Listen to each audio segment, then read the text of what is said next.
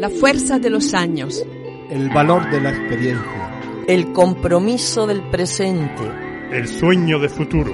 Esto y mucho más. Los reporteros del aula.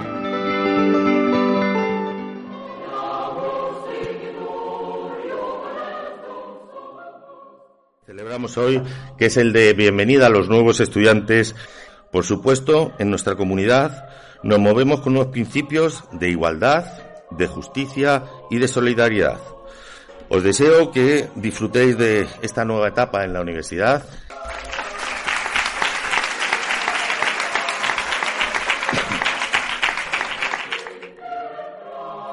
Los seres vivos se almacenan en un soporte puramente digital. Los organismos se construyen a partir de la información que se transmite en el ADN, que es una información que es un libro que se escribe con cuatro letras. Todo había dejado una maraña legal para que las cosas se moviesen.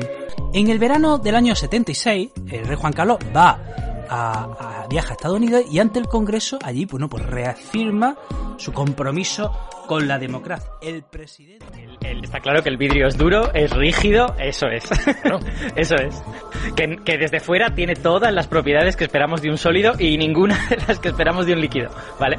Pero, pero si miramos por dentro, resulta que el vidrio tiene una cosa muy especial, que es que nos damos cuenta de que las moléculas del vidrio, si es un vidrio de ventana, pues son eh, de silicio y oxígeno, ¿vale? Están esparcidas de cualquier manera por el vidrio, ¿no? Están como al tuntún. Y eso es una cosa que ocurre en los líquidos y que es la razón por la que los líquidos pueden cambiar de forma.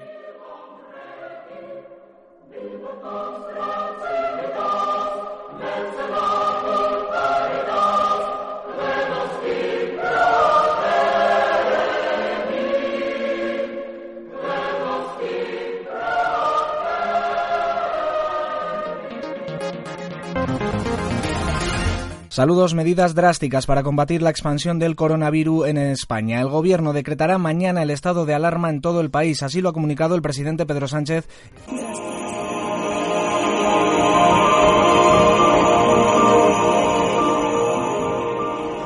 Bueno, ¿qué os ha parecido?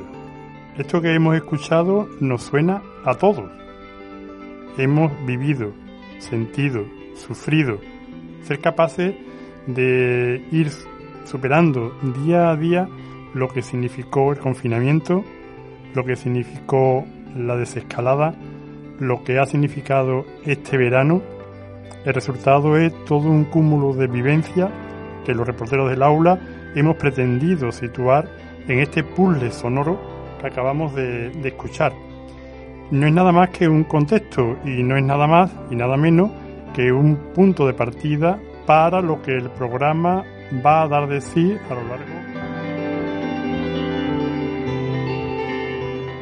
Radios, la radio de la Universidad de Sevilla. Eh, buenos días, buenas tardes, buenas noches, querido oyente, desde donde esté y cuando lo desee, nos escucha en podcast de los reporteros del aula. Gracias por estar con nosotros y comenzamos.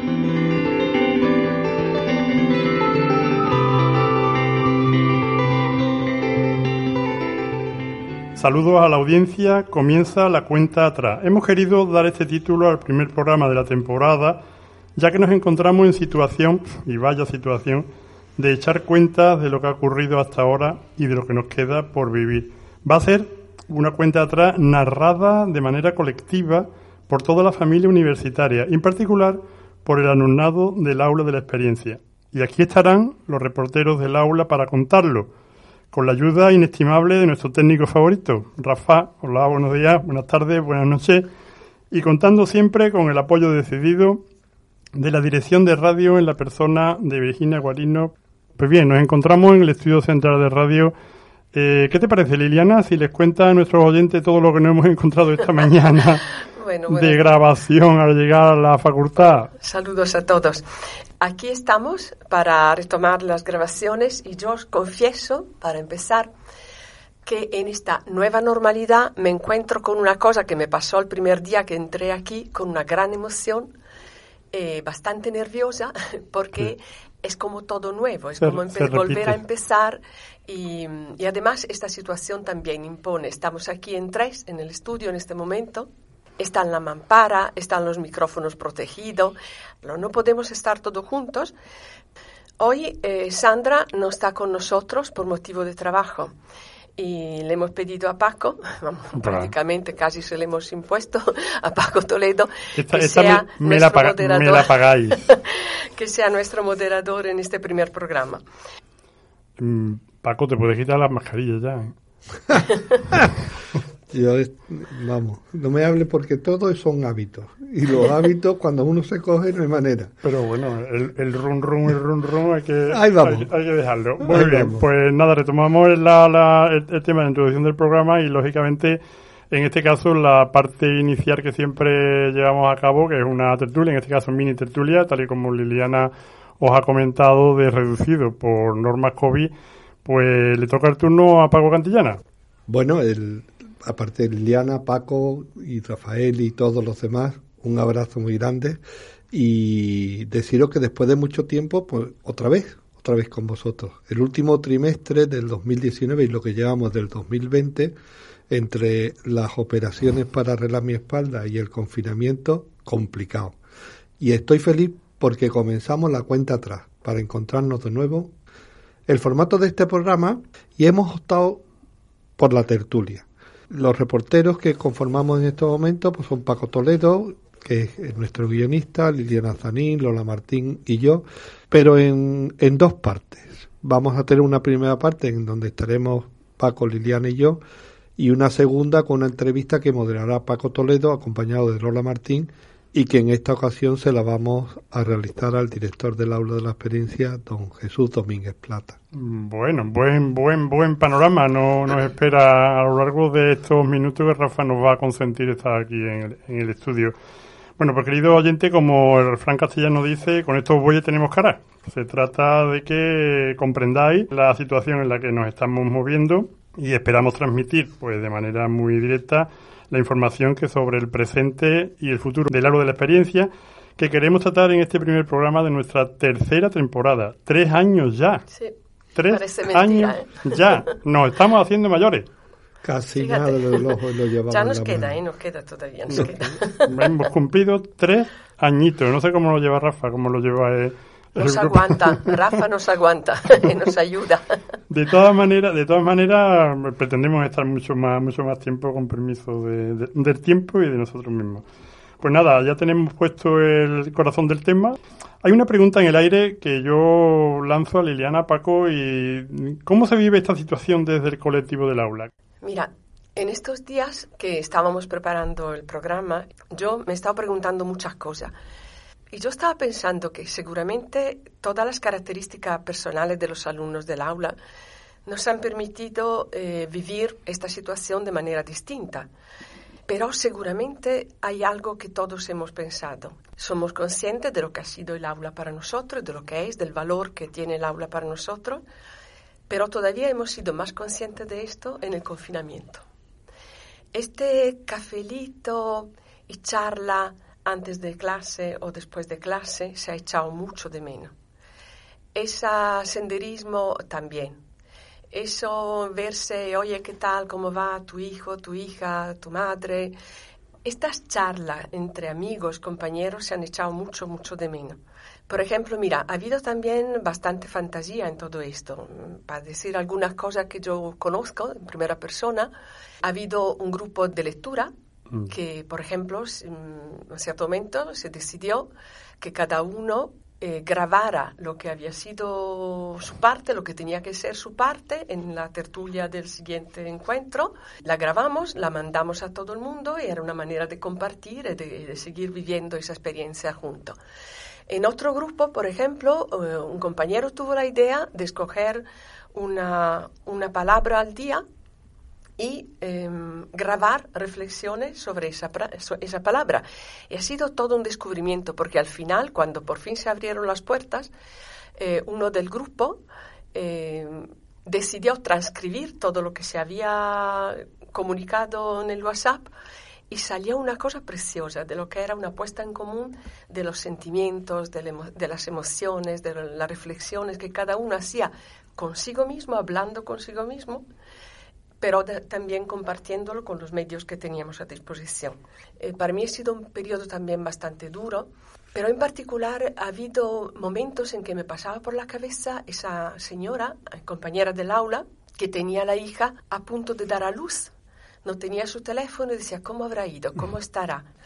Otra que tiene un hijo eh, que trabaja en la UME, en la unidad militar de emergencia, que sabemos el trabajo enorme que ha hecho durante la pandemia y después con los incendios, por ejemplo.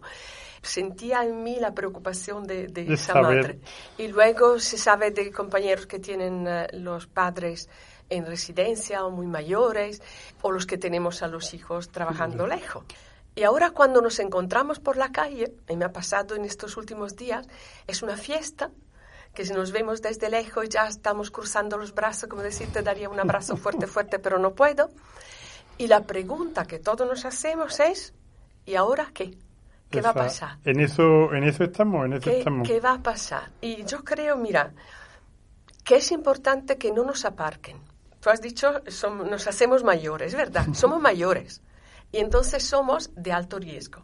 Pero esto no significa que nos aparten, pero que se haga algo que podamos hacer con toda la seguridad, como hoy aquí, con la mampara, con todo lo que haga falta, pero que tengamos la posibilidad de seguir con la con esta hay, experiencia. Hay tarea, hay tarea para ahora y para bastante tiempo por delante. Creo Yo que creo sí, que eso creo que sí.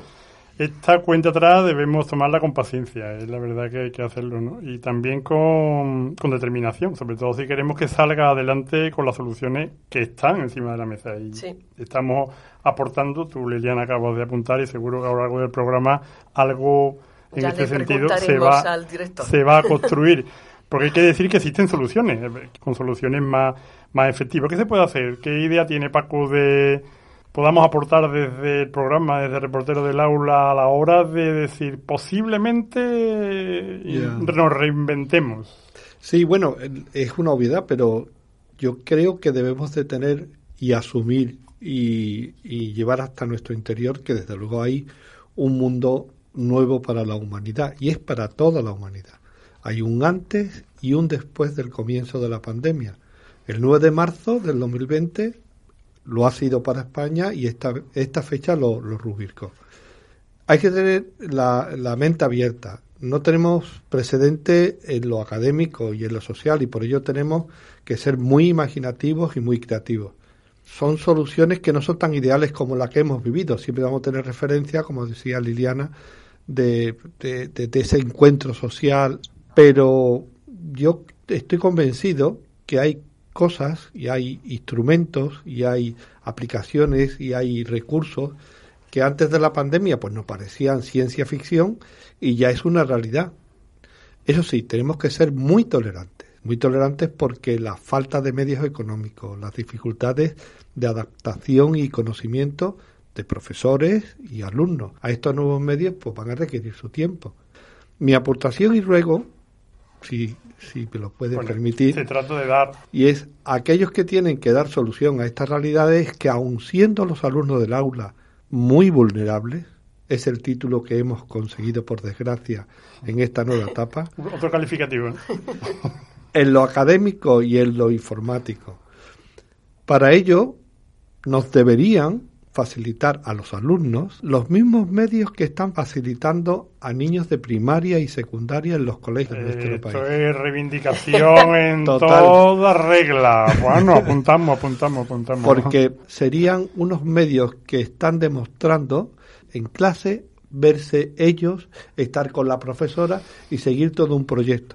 A ver qué nos puede decir don Jesús Bueno, en la de lo- de lo- entrevista. De lo, que se trata, de lo que se trata es de reunir todas las expectativas y las posibilidades que ofrece este nuevo tiempo para analizar la situación en la que está, lo hemos visto, la- el colectivo de alumnado del aula de la experiencia, que el presente de este proyecto siga vigente, que es el deseo genérico de todo el mundo, y luego las apuestas tecnológicas. Retomo de manera muy directa ahora mismo la, la propuesta de, de Paco porque de la tecnología tenemos que hablar con nuestro, con nuestro invitado. Me avisa Rafa por pinganillo que entra la publicidad. Hacemos un pequeño parón y ahora volvemos. Radius, la radio de la Universidad de Sevilla.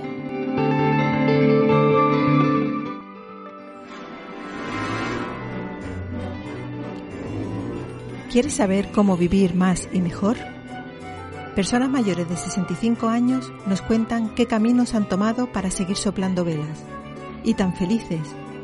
Acompáñanos a descubrir el arte de envejecer. Escúchanos en Radios, la radio de la Universidad de Sevilla.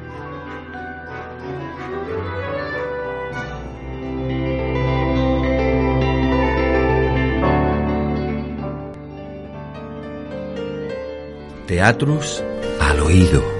La radio es palabra y oído. El teatro, interpretación de lo leído. Prestemos, pues, oído a lo leído.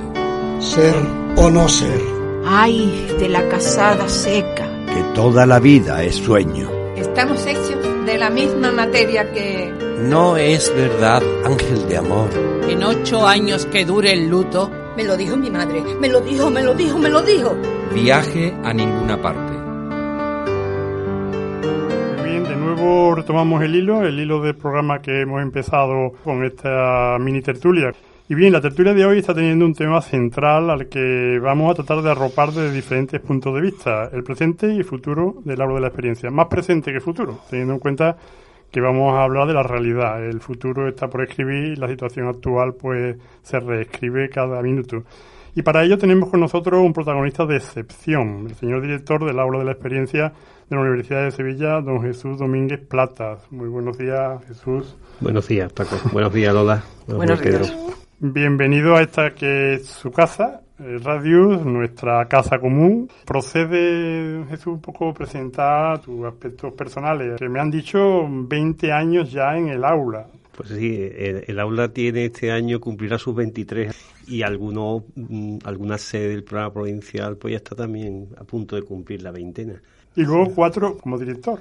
Sí, el próximo día 26 hará cuatro años que, que me, el rector puso en mí la confianza y la señora vicerrectora de ordenación académica, con ese giro que el aula dio hacia la ordenación académica, en que tomara yo las riendas de ese cambio que está por, por culminar. ¿no? Ya mi predecesora, la directora Rosa María Ávila, inició el camino hacia la conversión en crédito, hacia el reconocimiento de lo que es, el espacio europeo de mm, aprendizaje permanente.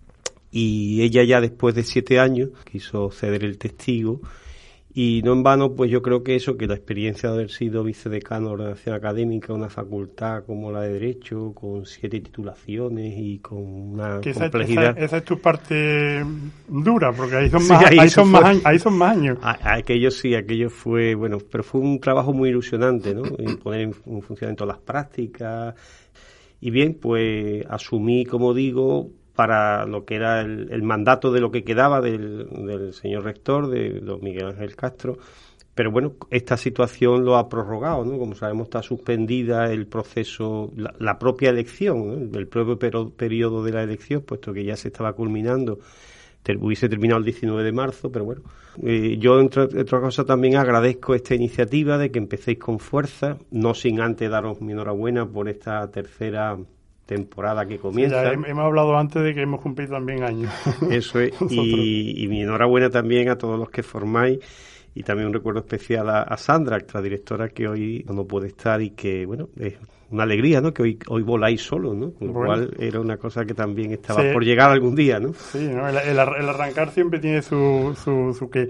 De todas maneras, eh, nuestro invitado, pues, es profesor de Derecho Civil, es una cosa que también hay que añadir eh, todo el mundo quiere tener en su casa, en su familia, un abogado o algo parecido que pueda asesorar en algún momento algunas circunstancias más o menos complicadas. Y bueno, Jesús en este caso tiene experiencia de que por la sede y por las aulas actúa como verdadero consejero civil, mercantil, penal casi en algunas ocasiones, porque el alumnado del aula es lo suficientemente curioso y preguntón como para tener que obligar a dar alguna que otra respuesta. En principio es nuestro protagonista, evidente que lo que a continuación vamos a desarrollar en este programa va vinculado al aula de la experiencia y a la necesidad de dar respuestas presentes y en la medida de lo posible futuras a la continuidad de este, de este proyecto y para ello pues también está con nosotros la reportera que nos ha estado en la primera parte por protocolos COVID. Lola Martín nos acompaña que también conoce muy bien el proyecto universitario, no obstante, forma parte del colectivo del alumnado y que trae a este programa toda su experiencia en el campo de la psicología social y pedagogía, áreas en las que se ha desempeñado profesionalmente. Muy buena, Lola. Pues sin más parones, Lola, empezamos a disparar. Bueno, gracias. Me alegro de volver a las ondas después de, de seis meses, seis largos meses, presente y futuro del aula. ¿Qué vamos a hacer? Largo me lo fiáis para tratar de dar una visión total del asunto, sobre todo el componente social en los últimos cursos académicos. Eh, yo creo que se ha convertido en la característica más potente. La universidad es consciente de este hecho y de lo que significan las nuevas condiciones de socialización en este colectivo, que nos ha impuesto la pandemia, ¿Qué vamos a hacer con el mantenimiento de este proyecto universitario? Pues bien, Lola, la verdad es que, bueno, ha ido directamente al, punto, digamos, caliente ¿no? de, la cuestión. Eh, efectivamente, para la universidad, para las autoridades académicas y especialmente para el rector Castro, es una preocupación, ¿no? Una preocupación el aula en el sentido de que, como bien dice, hay un fuerte componente de socialización.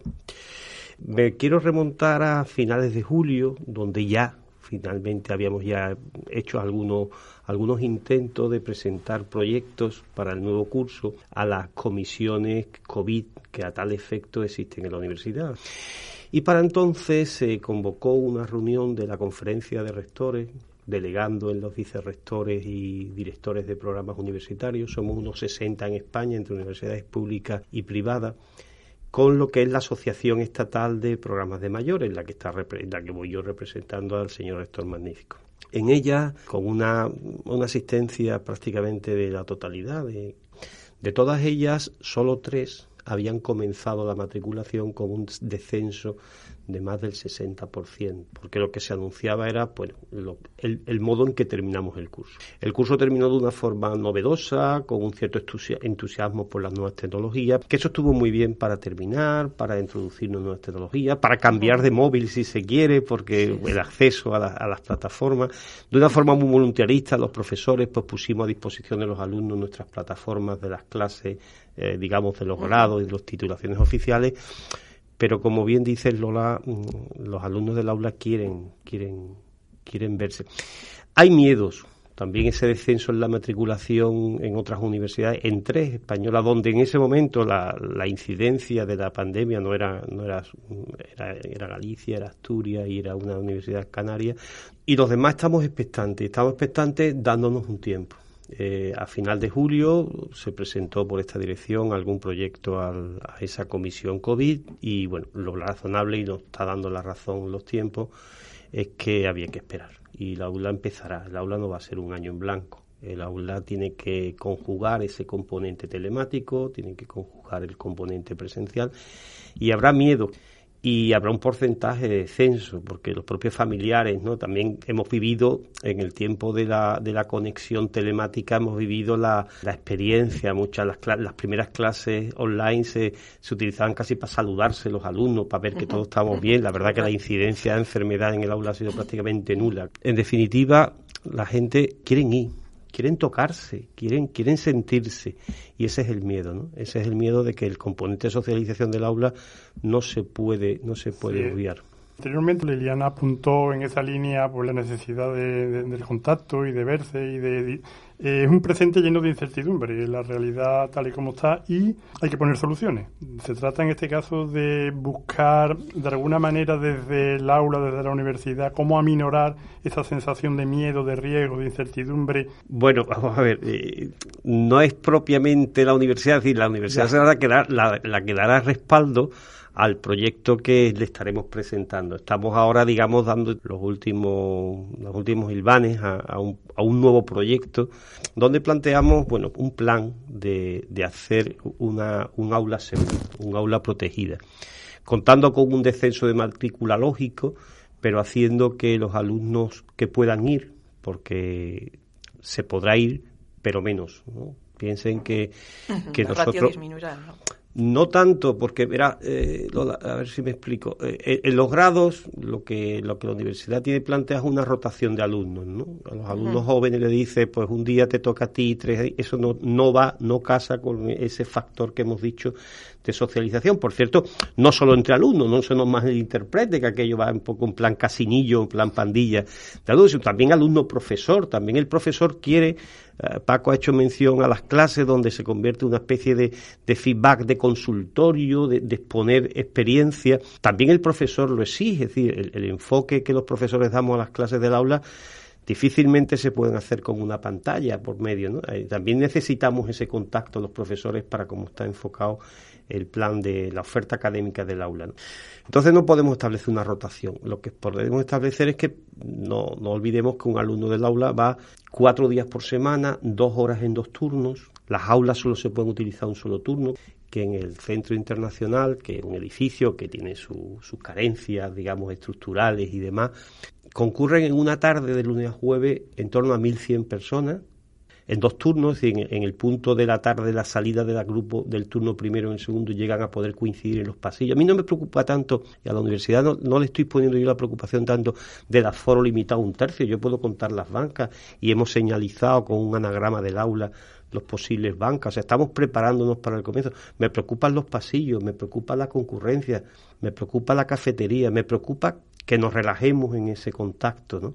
Entonces estamos planteando un plan donde el alumno tiene que escoger, ¿no? Tendrá que escoger a qué quiere ir presencialmente y a qué otras materias podría ir de forma podría estar de forma telemática.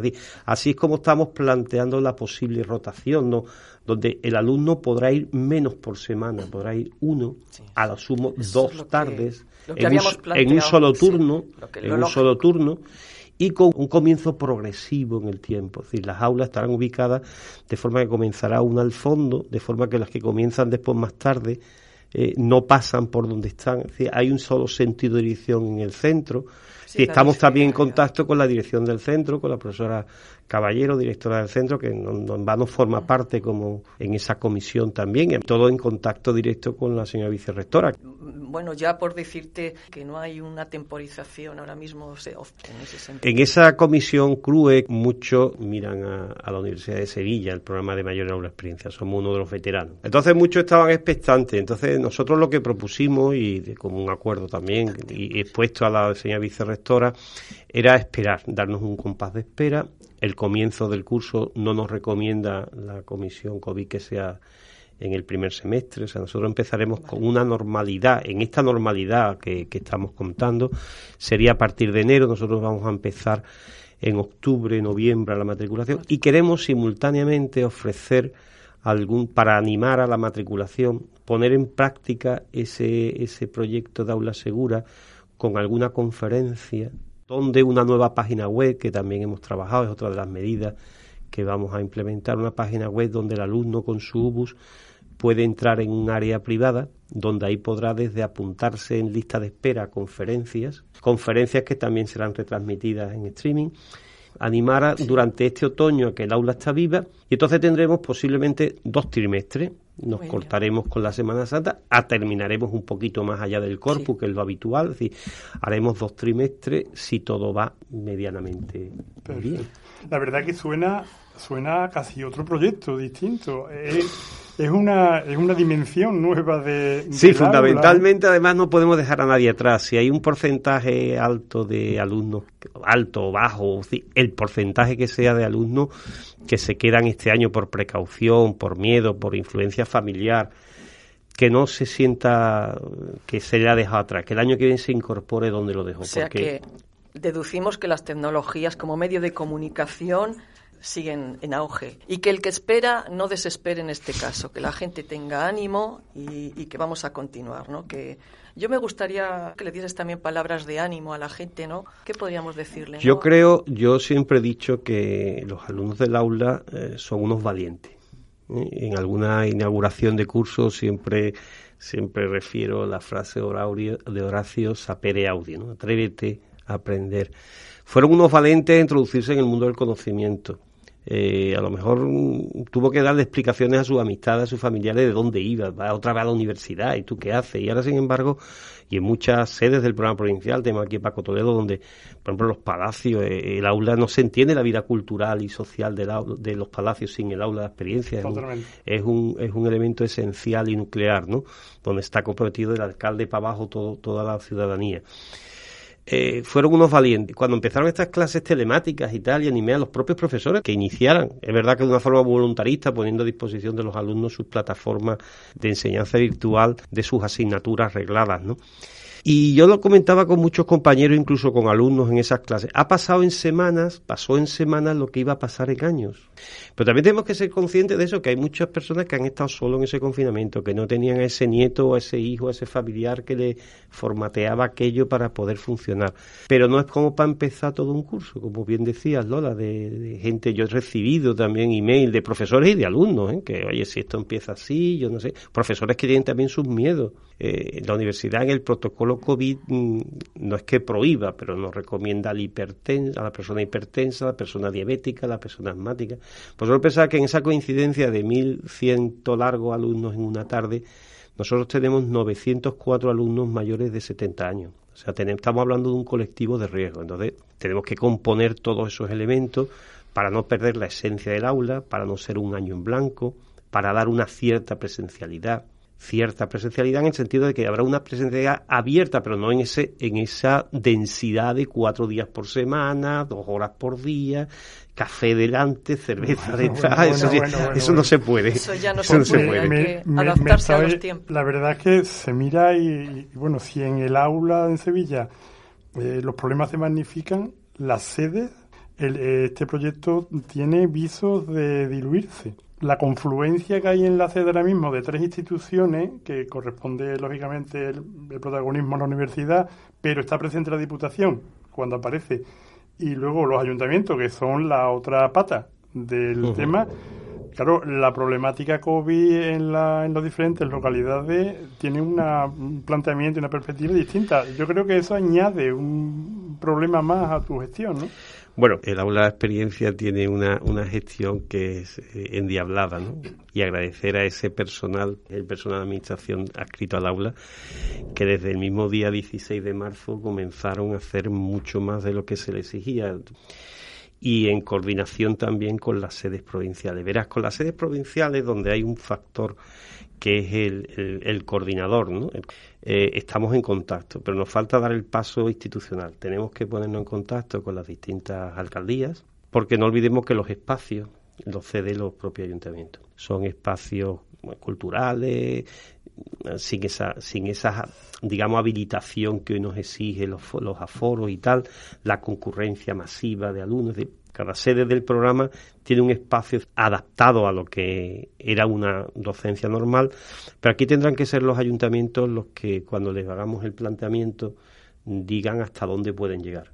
¿eh? Tenemos sumado además un componente. Este año la Junta de Andalucía ha vetado la subvención a los programas de formación de mayores universitarios. Es decir, les va a salir más caro. El tema del acceso a los medios telemáticos en la provincia es más complicado queremos, y ahí es donde el aula desde Sevilla pues tendrá un papel, digamos, de, de acoger, ¿no? acoger por medios telemáticos a esas conferencias que antes hacía referencias. Y esas conferencias que va a haber en otoño va a ser un poco uh, una especie de, de, aldabonazo, de atención, de que el aula sigue viva, de que, de que incluso los alumnos podrían también pedir ese, ese acceso si el programa en su sede, digamos, se diluyera o, se minimizara, pues pudiera seguir teniendo ese acceso telemático o incluso, ya veríamos, si presencial. En ese. Tenemos también que acoger al sistema provincial, pero no somos nosotros, tienen que ser los ayuntamientos los que midan, digamos, los esfuerzos que pueden hacer porque el aula, el aula tiene que ser sostenible, ¿no? El aula tiene una matrícula, vamos a decir, simbólica, eh, contamos con subvenciones. La Diputación, por supuesto, sí, sí ha dicho que, que adelante.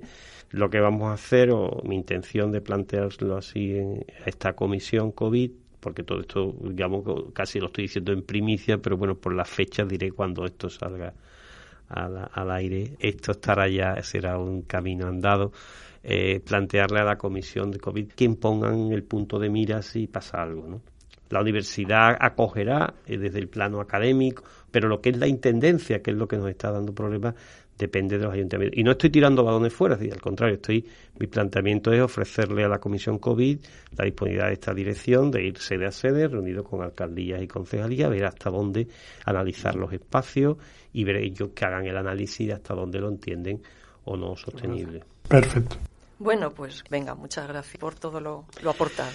Gracias a vosotros por permitirme, bueno, dar esta avanzadilla, ¿no? Porque realmente, mm, este, eh, lo he dicho al principio, se ve en los propios términos que ha hablado de proyectos. Eh, la señora vicerrectora, pues así lo, lo, lo elevó a la comisión y el que no se sepa nada aunque hemos intentado estar en contacto directo con los alumnos vía email. Ahora el primer paso será posiblemente, eh, habíamos hablado esta semana del 14, ya poner en funcionamiento la web, una nueva web mucho más interactiva. Yo quisiera mandar el mensaje de que no nos impacientemos, pensemos los alumnos que preguntan de nuevo ingreso, pero sí tenemos que darle un acceso a que conozcan el aula. Entonces queremos, queremos aprovechar a nuestros profesores eméritos, lo que sean ellos los que diesen esas conferencias, en ese Sé que me estoy extendiendo, perdonadme, los tiempos son estos, pero quiero, quiero lanzar ese mensaje de, de, que, de que el aula no va a pasar en blanco, nadie se va a quedar atrás. Pues yo lanzo a nuestros alumnos del aula y tendremos un otoño vivo y bueno, transmito eso, eh, un poco de paciencia, eh, esperanza en que todo esto vaya a salir bien y después que se animen, que se animen que van a encontrarse con un aula segura. Desde el programa y desde el colectivo creo que queda recogido el agradecimiento que se va a hacer a tu, a tu labor desde la perspectiva de dar continuidad al aula. Muchas gracias.